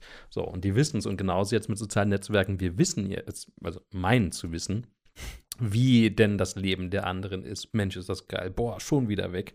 Und das ist vielleicht wirklich der große Unterschied, auch diese, diese Informationsflut, die man dadurch hat und äh, wo man sich dann irgendwann auch nur noch das rausfiltert im Sinne von depressiv. Den anderen, die haben alle ein Top-Leben, die haben alle keine Probleme, nur ich spack hier wieder ein bisschen rum und schiebe hier meine Depression vor mich her und habe dann noch eine Stufe mehr, die oben drauf kommt. Genau, und das ist halt, das sind alles so Faktoren, die, die alles zu einer Depression führen wollen. Und ich wollte noch mal einmal auf das Thema Licht und, und, und Mhm. Wetter eingehen, weil viele sagen ja auch, ich habe eine Winterdepression. Äh, das ist auch durchaus legitim. Also ich, es gibt dieses Phänomen der Winterdepression, dass man sich schlecht fühlt, dass man äh, antriebsloser ist, dass man weniger, äh, äh, weniger ausgeschlafen ist und sonst was. Und das ist ja vor allen Dingen auch in Ländern, wo es halt permanent dunkel ist, dann im Sommer oder im Winter dann halt, äh, nee, im Winter. Ähm, Mhm. ist es ja auch noch schlimmer. Da sind dann ja auch die Selbstmordraten etc. dementsprechend hoch. Ähm, das äh, sind zum Beispiel Schweden, Finnland, Norwegen. Halt Polarkreis. alles, was Polarkreis, ich nehme mal auch ein Teil von Kanada, Alaska wird da. Russland, ganz klar Russland. natürlich. Ähm, da muss man natürlich, äh, darf man nicht vergessen, dass es da auch diese, diese, diese Problematik gibt, weil wir ganz stark ähm, abhängig sind von der Sonne und wir merken dann halt auch, das ist nicht für jedermann geeignet, sagen wir es mal so. Und durch die Tatsache, dass halt äh, unser medizinisches System in dem Sinne uns erlaubt, dass alle Leute überleben, in gewisser Weise. Also es gibt ja kaum noch eine Chance, dass man als Mensch nicht weiterleben kann, wenn man geboren wird. Da muss schon ganz viel genetisch schlecht gelaufen sein oder man Unfall etc. Aber in der Regel lebt ja ein Mensch dann halt weiter. Und ähm, früher wären die wahrscheinlich, hätten sie vielleicht nicht überlebt, wären halt einfach nicht geeignet gewesen in dieser Umgebung. Im evolutionären Im Sinne. evolutionären Sinne. Ich will jetzt niemandem sagen, Mhm. dass er nicht geeignet ist, so, so zu leben, aber es ist schon so, dass gewisse, wir überbrücken ja Behinderungen etc. Äh, mit Brillen, mit, äh, also zum Beispiel, ich wäre sonst blind wie ein Maulwurf. Ähm, Wäre in der, sagen wir mal, in einer Jäger- und Sammlergesellschaft wahrscheinlich äh, nicht so weit gekommen, sich selber zu reproduzieren. Aber wird ganz wild gesprochen. vielleicht schon, aber. Ähm, Also ich weiß jetzt nicht, wie blind in Anführungszeichen du bist. Ja, also aber sagen wir es mal so, ich glaube, ich, äh, dann würde ich das, das würden ja andere Mechanismen greifen. Ich bin ja sonst relativ groß und kräftig, aber Ist- ist auch egal. Oder sagen wir mal, ist Ähm, natürlich auch die Frage, ob man jetzt ohne die ganzen Display-Welt halt auch so die sich Schwäche entwickelt hätte wie ohne. Ja, vielleicht. Ähm, aber das ist dann ja auch dementsprechend, diese Menschen leben ja jetzt in unserer Gesellschaft mit weiter und dementsprechend sind sie dann auch sehr, sehr depressiv dann durch. Also ich meine, da gibt es ja richtig Lichtcafés, wo alles hell erleuchtet ist, wo, Mhm. wo sonst was. Und das ist auch eine ganz krasse, man muss sich das, wenn man da ta- darunter tatsächlich leidet, es hilft, früh aufzustehen. Es ist wirklich, äh, klingt voll bescheuert, aber es hilft tatsächlich im Winter äh, zu sagen, wenn man sagt, okay, ich, ich fange um 10 an, nicht bis 9 Uhr schlafen, sondern halt um 8 Uhr, wenn die Sonne aufgeht, schon aufstehen. Und, äh, weil das hilft mir jetzt persönlich, dadurch, dass ich ein kleines Kind habe, immens weiter, dass ich einfach um 6 bis 8 Uhr irgendwie wach bin, auf jeden Fall schon mal. Und dementsprechend schon mal, wenn Sonne da ist, sie genießen kann. Und ähm, das ist halt auch ähm, sehr schön, aber das ist halt in diesen Ländern nicht immer der Fall, weil halt ein halbes Jahr lang wirklich Finsternis herrscht. Oder halt, ich meine, wenn du ein bisschen unterm Polarkreis bist, vielleicht ein, zwei Stunden am Tag Ja. Sonne sein könnte, wenn da nicht viele Wolken sind. Genau. So, und das ist dann halt, ähm, das führt auch dazu. Es gibt ja auch äh, richtig äh, Behandlungstherapie, Therapieansätze, wo dann halt, äh, es werden ja über die Sonne gewisse Vitamine Hm. ähm, umgewandelt. Das ist das Vitamin B12. Ähm, das wird auch durchaus mal benutzt zum, zum, zum, also nicht richtig zur Stimmungsaufhellung, dafür reicht es halt nicht, aber weil die Sonneneinstrahlung, dieses Umwandeln über die Haut, ist halt viel effektiver und wirkungsvoller, aber es hilft halt schon, das zu unterstützen, sozusagen, um einen gewissen äh, Vitamin B12-Haushalt, den man sich ja im Sommer quasi im Körper speichern sollte und dann für den Winter aufbraucht. Das reicht dann in dem Sinne. Deshalb gibt es zusätzlich noch diese Therapie dazu. Wir können ja einfach auch mal so ein bisschen ähm, positiver jetzt. Das wollte ich eh so, langsam, so langsam ähm, Richtung Ende, was, was man eigentlich besser machen kann gesellschaftlich. Ähm, also meiner Meinung nach, äh, gesellschaftlich müssen wir halt aufhören, uns gegenseitig auffressen zu wollen in dem Sinne. Also sprich, wir müssen halt ein bisschen wieder zurück in der Zeit in gewisser Weise. Also viele Leute haben ja den Wunsch wieder, ich will zurück in die 80er. In den 80ern war alles besser in dem Sinne. Da gab es noch die Mauer, da gab es die, äh, äh, da, hat, da wusste man, wo der Feind sitzt irgendwie. Also die, die Fronten waren klar. Jetzt ist ja alles so unklar, so unsicher. Die Zeiten sind unsicher. Man kann nichts mehr anlegen. Man weiß nicht mehr, wohin mit seinem Geld etc. Man weiß nicht mehr, wohin mit seinem Geld, ist natürlich auch schon ein Luxusproblem. Nee, ich meine jetzt, äh, wenn du jetzt irgendwie äh, sparen, soll ich sparen, ja, soll ja. ich nicht sparen, soll, äh, habe ich Geld, habe ich kein Geld, so. Das gab es halt früher anders in dem Sinne. Und wir sollten uns halt einfach ähm, Aber will, willst du dann jetzt zurück in die 80er? eben Nein. nicht, also das, Ja. das meine ich halt nicht, das ist Quatsch, weil in den 80ern gab es auch noch Sexismus ohne, ohne Ende und und und. Eben. Also das ist einfach, de- es war halt alles einfacher für viele Leute und das da die Welt ist komplex und das, äh, viele wissen auch, dass die Welt komplex ist und die wird ja nicht, die war damals nicht weniger komplex. Man wusste nur Naja, weniger äh, darüber. Na, ich denke, die ist heute schon noch äh, durch die ganzen wirtschaftlichen Verknüpfungen und, und, und, und das jetzt, ja, okay, dann streike ich halt, okay, dann übernimmt eben eine Fabrik in Asien deinen Job. Ja. Also es hat schon noch an Komplexität gewonnen, auch Ja, im na politischen klar. Geflecht und so weiter, aber Ja, das will ich jetzt aber trotzdem, die Welt war auch früher schon so komplex, auch mit den Verstrickungen politische, äh, äh, wir wissen einfach nur jetzt mehr, hm. unglaublich viel mehr, dass halt uns gewisse Sachen auch mehr an die Nieren gehen. So. Ich würde halt einfach sagen, wir müssen halt wieder ein bisschen den Schritt zurück machen mit, wir müssen jetzt hier die Überproduktivität, wir, wir produzieren schon viel mehr, als wir tatsächlich brauchen. Ja, wir produzieren wirtschaftlich mehr gesehen, wir produzieren äh, ernährungstechnisch viel mehr. Wir müssen halt alle insgesamt, meiner Meinung nach, einen Schritt zurück und uns auch wieder ein bisschen bewusster werden, was brauchen wir tatsächlich und was brauchen wir nicht. Das heißt, muss es dann halt tatsächlich alle zwei Jahre der neue Fernseher sein oder wollen wir nicht wieder zu der Zeit zurück, wo man gesagt hat, okay, wir haben jetzt irgendwie den Fernseher schon zehn Jahre und deshalb, weil er halt, weil es jetzt ein neues, schöneres Modell gibt, nehmen wir das und nicht, weil der halt einprogrammiert kaputt geht, äh, nehmen wir das so. Also diese, diese Schnelllebig, ein bisschen mehr auf, auf, auf Langlebigkeit sozusagen setzen, damit man halt selbst auch damit klarkommt. So. Du, das ist halt so, es, es ist so schnelllebig alles geworden, was, was viele Leute ja auch als Nachteil empfinden, sozusagen. Aber die Frage ist, kommen wir da realistisch gesehen überhaupt raus? Also ich weiß nicht, ob, ob sich da jetzt ein Bremsklotz irgendwo reinschieben lässt in die gesamte Entwicklung, weil es ist ja so eine Art Selbstzweck. Also ich glaube, es hätte sich nicht alles beschleunigt, wenn es nicht im Grundlegenden auch irgendeinen Vorteil bringen würde, weil da hätten die Leute schon viel früher gesagt, stopp, stopp, stopp, stopp. Äh, uns geht das hier ein zu schnell. Also es hat ja auch wahnsinnig viele Vorteile einfach gebracht. Siehe Internet zum Beispiel, es hat ja auch viele Vorteile, dass man jetzt einfach mit jedem sofort kommunizieren kann. Ähm, oder was darüber noch alles gelöst wird. Und wenn wir jetzt an so eine Dinge denken wie, weiß ich nicht, sämtlicher Verkehr wird komplett automatisiert, alles wird mit, da auch miteinander vernetzt, äh, Städte werden intelligenter, Stromnetze werden intelligenter und, und, und. Das hatte irrsinnig viel Potenzial hinten raus und bringt das eben mit, dass eben vieles auch schneller geht, dass ich mir was bestelle und nach fünf, sechs Stunden ist das Paket da. Das wird wahrscheinlich einfach noch selbstverständlicher werden, sobald sich die Infrastruktur noch anpasst. Also ich weiß nicht, ob wir aus diesem alles wird schneller Kreis so schnell rauskommen würden, selbst wenn wir es wollten und wir wollen es ja noch nicht mal. Ähm, ich sehe es ja jetzt aus der Sicht von, von, versuche das aus der Sicht von Menschen zu sehen, die, die, die ja quasi damit nicht zurechtkommen könnten. Mhm. Ja, es ist ja jetzt, ich, dass das, Das- gesamtgesellschaftlich Quatsch ist, ja, das ist ja jetzt auch Also nur eine dass- Theorie. Dass die das- Einzelnen sich abkoppeln so ein bisschen. Ja, ja, genau, dass sie sich auch ein bisschen rausnehmen aus diesem. Ähm, wichtig ist halt, dass es, äh, was helfen würde, ist halt eine bessere medizinische Versorgung dieser Leute. Also es ist halt äh, ein, es ist halt zum Beispiel in Berlin fast unmöglich, schnell einen Psychologentermin zu kriegen. Also mit drei Wochen, vier Wochen Wartezeit Minimum. Immer noch besser als ein Kieferorthopäde wahrscheinlich, aber ja. Äh, Ja, aber sowas, ja.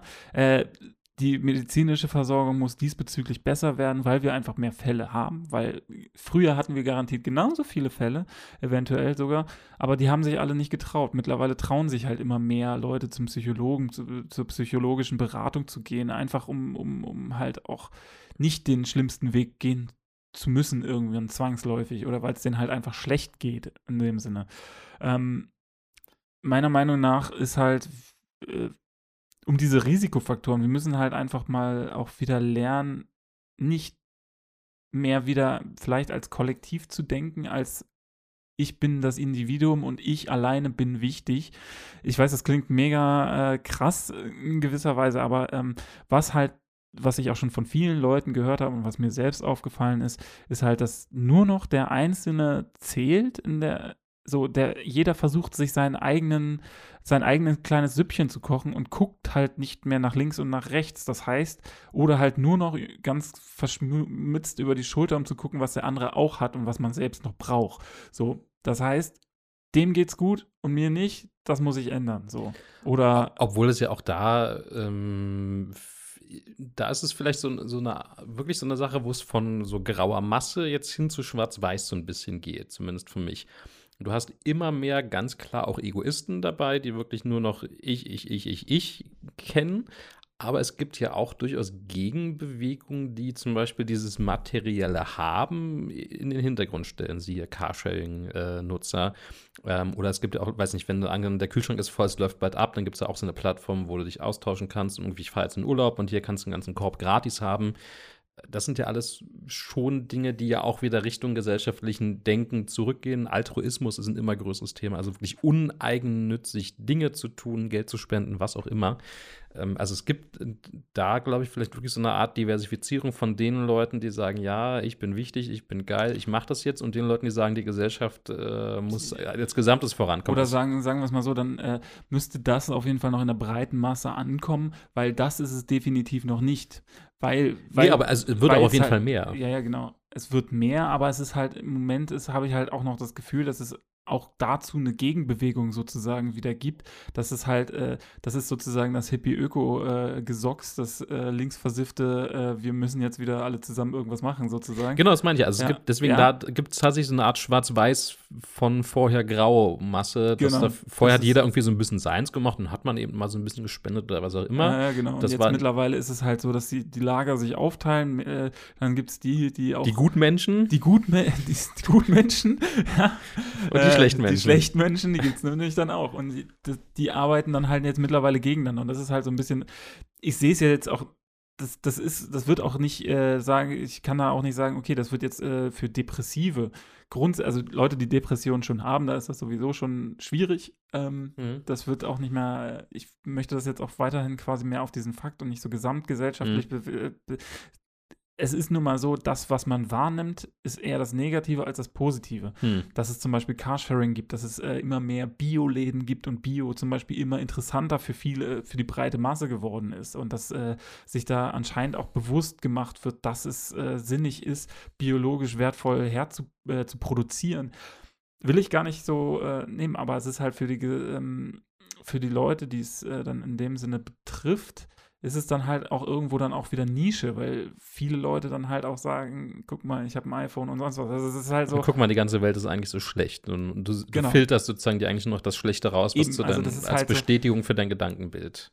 Eben, also das ist halt so ein bisschen schwierig. Ich, ich, ich glaube, man kann an der Häufigkeit grundsätzlich, es gibt ganz viele äh, Einzelschicksale, die du halt gar nicht gesamtgesellschaftlich ändern könntest. Hm. Äh, Vergewaltigung, äh, Tode in der Familie, äh, selbst einen Unfall gehabt, etc. Das kannst du gesamtgesellschaftlich meistens überhaupt nicht ähm, so richtig ähm, verhindern, weil es das ja. einfach gibt. Es gibt einfach Schlechtes auf der Welt, wie ein Mord, wie ein Unfall, wie ein, äh, lass es irgendwie sein, du hattest eine, deine Frau und du, ihr hattet eine Abtreibung, dann äh, und sie kann jetzt keine Kinder mehr kriegen. Das kann dich sofort in Depression stürzen, weil du dann in Zwiespalt bist. Äh, was äh, was mache ich jetzt äh, aus meinem Leben? Und was habe ich vielleicht falsch gemacht? Was habe ich dazu. vielleicht falsch gemacht? Was hätte man anders machen können? Und das sind dann halt diese persönlichen Sachen. Ich glaube, da, wichtig ist, dass man halt weiterhin forscht, um, um da Hilfe bereitstellen zu können und halt das Angebot verbreitert zusätzlich, dass man gesellschaftlich zusieht, dass man halt diese, diese, diese Stigmatisierung komplett irgendwo löscht. Weil man halt sagt, so, okay, du bist halt depressiv, du brauchst deine Auszeiten, hier nimm sie. Und das anerkennt als hm. solches. Also wirklich Akzeptanz für Akzeptanz das Thema schaffen. für das Thema schaffen. Und ich denke, das ist so, das ist der Kernpunkt, weil ich glaube, ja. du kannst nicht alles abschalten. Du kannst die schnelle Gesellschaft, wie, wie du schon gesagt hast, du kannst manche Sachen einfach auch nicht aufhalten, weil die ein Selbstläufer sind in gewisser Weise. Ähm, Natürlich kann es so dafür sorgen, dass die äh, Unterschicht ein bisschen äh, wieder ein bisschen mehr Wertschätzung erfüllt und dementsprechend weniger depressiv, äh, depressive Menschen produziert. Aber genauso gut kannst du das bei Schulkindern etc. mit weniger Leistungsdruck äh, mehr lernen fürs Leben. Ähm, das kannst du alles machen, aber es wird immer der Hauptteil, glaube ich, der Depression wird immer.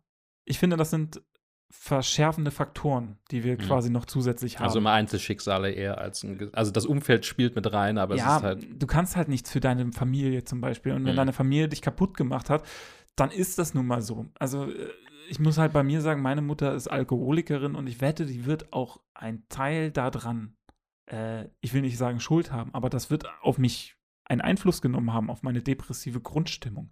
Ja, und dass, äh, dass das dazu geführt hat, dass ich eher dann sage, okay, Alkohol ist mein Auslöser. Und das und wir hatten äh, super Verhältnis, wir haben immer noch ein super Verhältnis, das ist überhaupt kein Problem. Wir haben das alles aufgearbeitet, alles schön.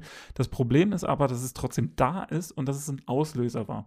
Und das ist es dann halt einfach. Und, da, und ich lebe ja nicht äh, in einer Unterschicht. Ich habe kein Problem mit Leistungsgesellschaft etc. Also dementsprechend kann man, glaube ich, so Depression als solches, äh, glaube ich, in, sonst nur in einer sehr, sehr äh, asozialen äh, Linie betrachten, wenn man das möchte. Wenn man dann nämlich anfängt zu sagen, so, dann überlassen wir den halt allen das, ne? Das nennt man dann weißes Rauschen oder sowas, ne? Das ist einfach, die sind dann einfach weg, dann sollen sie sich da umbringen, ist doch schön, ne? Dann gehen sie auch keinem mehr auf den Sack, belasten die Kassen nicht mehr, etc. Das wäre die andere Weise, wie man dann, dann vielleicht so, aber sonst entweder richtig Hilfe oder komplett weg. So, also ich glaube, na, natürlich Mhm, ist ja, die ja. Mitte wieder da, äh, der, also diese, dieses, manchmal habe ich halt auch diese Gefühle dazu, zu, zu sagen, so ja, dann müssen wir halt einfach sagen, wenn, wenn nicht genügend Hilfe da ist, dann schaffen wir die Hilfe einfach ab und dann ist gut. ja gut, das wäre jetzt auch Quatsch, aber ja, ja, aber es ist halt, äh, Also es ist wahrscheinlich als Lösung ist jetzt ein sehr, sehr äh, großer Begriff dafür, aber vielleicht so als erster Schritt A, gesellschaftlich informieren, Akzeptanz aufbauen. Das ist eine Krankheit, das ist Depressionen sind nichts, wo man jetzt sagt, ja, hab dich mal nicht so, das geht schon wieder, lächel mal wieder und dann ist genau, schön. Ja, mach Ähm, doch einfach mal. Das ist übrigens, äh, darf, darf man nie einem Depressiven sagen.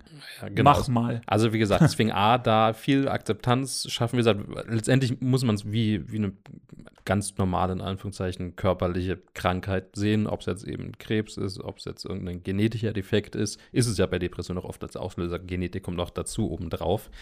Ähm, dass Leute dafür, sage ich mal, empfänglicher sind ähm, als andere. Und wenn man da schon mal gesellschaftlich ist, zu sagen, okay, der hat ein Problem und der kann jetzt vielleicht auch wirklich einfach nichts dafür, ist nun mal so.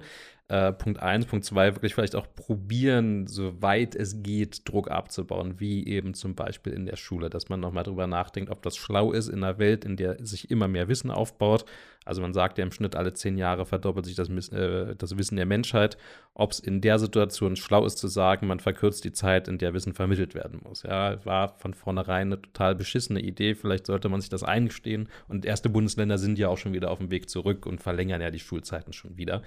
Ähm, vielleicht müsste man die sogar realistischerweise noch weiter verlängern, als sie früher denn mal waren. Dass man einfach da Druck aus den Schulen rausnimmt, den Stoff vielleicht verkleinert, Leistungsgerechte Anpassung der Schulzeit zum Beispiel. individueller auf Leistung oder sage ich mal Talente eingeht, dass jetzt jemand, der nun mal gut in Kunst ist oder der gut in Sport ist und dass man vielleicht einfach hinnimmt, dass das in Deutsch nicht viel mehr wird als eine 4, dass man sagt, okay, wenn der am- am Ende lesen kann und drei gerade Sätze gerade aussprechen kann, dann muss das halt irgendwie reichen und er wird Halbwegs deutsche Rechtschreibung beherrscht, das muss reichen. Der muss Ja. jetzt kein barockes Gedicht auseinandernehmen können oder sowas. Genau, dass man eben einfach vielleicht auch da ein bisschen differenziert zwischen, äh, wir müssen halt immer noch den Anspruch haben, weiß nicht, Leute, die aus der Schule kommen, die müssen lesen können, die müssen grundlegend schreiben können, die müssen wissen, was plus, minus mal geteilt ist und vielleicht noch einen Dreisatz beherrschen, aber die muss ich jetzt nicht mit Differentialrechnungen und sonst was quälen. Kurvenanalyse, die gute. Genau, und wie ich jetzt irgendwie aus mehreren Punkten ein Koordinatensystem eine Funktion herleite. Ja, das ist dann vielleicht ein bisschen too much, muss ich nicht, so dann muss ich einfach vielleicht da auch irgendwann mal anfangen, in den Schulen auch anzuerkennen, um Druck rauszunehmen, okay, pass auf, das musst du nicht können, wenn die Basics irgendwie hinhauen, ist schön, wenn es ein bisschen mehr wird, ist super, aber wenn du gut zeichnen kannst, dann probieren wir halt lieber dich da einzutrimmen. Das ist eine Riesenaufgabe natürlich finanziell, äh, Deutschland mit Milliarden verbunden, das Bildungssystem umzubauen. Ähm, aber ich glaube, A, sowas muss, also Druck raus aus der Gesellschaft und eben wirklich Akzeptanz schaffen für es, es ist Depressionen sind eine Krankheit und das ist jetzt nichts, wo man oder, oder ich sag mal, antidepressive Einwürfe, das mag ab und zu auch mal helfen, aber das ist ja wieder auch eine Bekämpfung der Symptome und sobald ich die Dinger weghaue, ähm, kommen die Probleme allerspätestens wieder oft. ist ja leider auch ein großes Problem, gerade bei Depressionen und was ja auch immer häufig dann, dann tatsächlich zu, zu den, zu den vermeintlich, äh, vermeintlichen Selbst, also unvermeintlichen Selbstmorden sozusagen danach führt, ist dann halt, dass diese ähm, Antidepressiva auch ganz, ganz stark sozusagen körperlich wirken. Also das heißt, ist, äh, da ist auch noch nicht genügend geforscht worden, dass halt ein Antidepressivum äh, das beeinflusst dich A, sehr psychisch. Du fühlst dich dann halt, also ich habe selbst noch nie welche genommen, aber das beeinflusst dich halt äh, vom, vom, von der Denkweise her, vom, vom, vom Fühlen her. Du fühlst dich wie in Watte gepackt oder du kannst, äh, äh, ist Stimmungsaufheller, das, du fühlst dich halt unter Drogen in gewisser Weise. Richtig, du bist äh, ja unter Drogen. ja, du bist auch faktuell unter Drogen, aber ähm, das soll, sollte ja am besten gar nicht so sein. Ein gutes Medikament merkst du ja eigentlich nur in seiner positiven Wirkweise. So, ähm, das hat aber, das Problem ist aber halt, dass ganz viele Antidepressiva, allgemein äh, Psychopharmaka, ähm, Extrem schnell auch abhängig machen. extrem schnell abhängig machen und extrem äh, auf, auf den Körper gehen. Das heißt, äh, Wasser, Wassereinlagerung, Nebenwirkungen noch und nöcher ähm, und dann halt eventuell psychologisch andere Baustellen aufreißen, die gar nicht vorher äh, da gewesen sind. Immer abseits von hormonellen Problemen, weil das ja oft auch über Hormone funktioniert. Zum Beispiel. Ja. Ja, ähm, das heißt, äh, das ist dann auch der Grund, warum alle Menschen, die regelmäßig Tabletten nehmen, die jetzt nicht für Blutdruck sehr wichtig sind oder für Herz sehr wichtig sind, sondern rein über die Psyche gehen, regelmäßig dann aufhören, diese Tabletten zu nehmen und dann regelmäßig auch wieder in psychologische Behandlung müssen, weil sie halt irgendwann gesagt haben, okay, mir geht's jetzt wieder gut, liegt ja meistens an den Tabletten. Jetzt setze ich die Tabletten ab und dann geht's mir wieder schlecht. So, das ist halt immer so ein bisschen auch das Problem dieser Krankheit in, als solches. Auch ein Problem ist halt, dass viele Depressive nicht erkennen, dass sie depressiv sind. Das ist halt alles sind, sind so Sachen, du, man, dieses Thema ist so groß und so vielfältig sozusagen. Ich denke mal, da müssen wir dann halt auch irgendwann, vielleicht machen wir noch mal eine zweite Folge dazu oder sowas, aber ähm, ich, ich hoffe, dass es äh, in, in Zukunft dann einfach auch wieder ein bisschen mehr in die Richtung Akzeptanz geht, äh, der, der ganzen Krankheit gegenüber, das als Krankheit auch wahrzunehmen, genauso wie Alkoholismus oder andere psychologische Krankheiten. Ich will, wir wollen da jetzt auch Depression nicht als uniques einzelnes Ding rausnehmen, sondern sagen, okay, es geht allgemein, psychologische Krankheiten sind genauso wichtige Krankheiten, also wichtig im Sinne von Anerkennung, wie Krebs, Beinbruch, Niereninsuffizienzen, keine Ahnung was. Das muss man Diabetes, halt auch auch immer, ja. ganz klar anerkennen, die Leute sind chronisch krank und die kann man nicht mit einem Fingerschnippen heilen oder ähnliches, ja. Was übrigens keine Krankheit sind, ist schwul sein, lesbisch sein. Nicht? Ich dachte, das kann man auch mit schnell heilen. Ja. Bisschen Inquisition, dann geht das wieder. Nee, Ne? gut. Ähm, Ähm, ich denke, damit haben wir eigentlich auch ein, naja, ich sag mal so positiv wie der Ausblick bei einer so schlimmen Sache sein Genau, kann, das also irgendwie probiert hinzukriegen, so einen leichten positiven Blick in die Zukunft zu geben. Genau, ich würde allen raten, die vielleicht Symptome, irgendwas, belest euch, die immer das Gefühl hatten, ah, es ist da irgendwas in mir.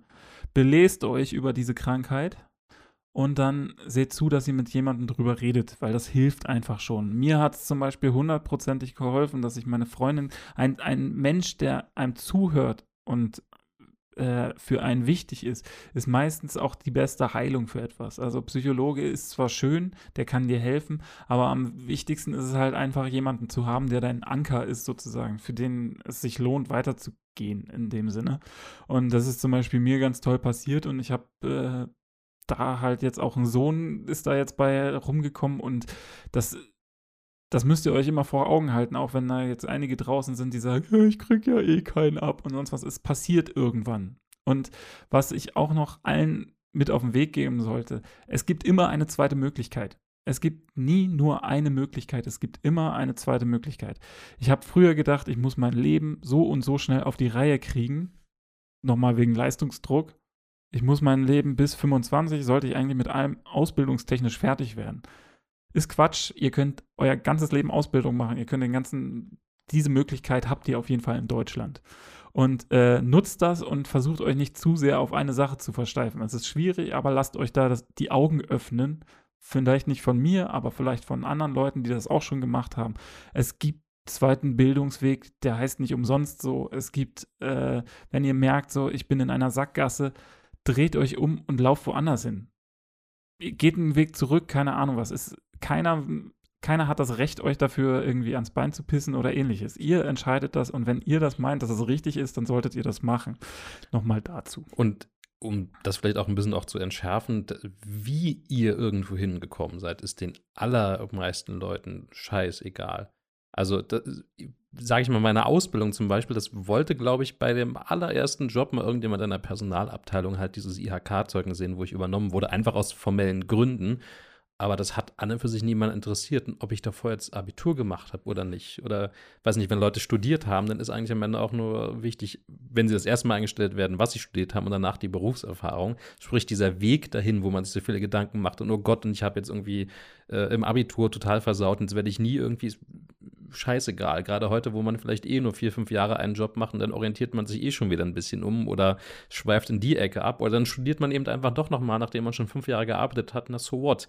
Also die Welt ist heute in dem Sinne viel flexibler geworden und auch die meisten Probleme, von denen man, gerade wenn man jugendlich zum Beispiel ist oder junger Erwachsener und denkt, boah, wie soll ich das alles nur hinkriegen? Die 99,9 Prozent davon sind überhaupt kein Thema und erledigen sich viel schneller, als man denkt. Und ich, du hast es ja gesagt, manchmal sind Anrufe auch echt kompliziert, aber äh, oft sind sie es eigentlich nicht. Ja, oft ist es, äh, sagt hier, das und das habe ich vergessen, okay, gut.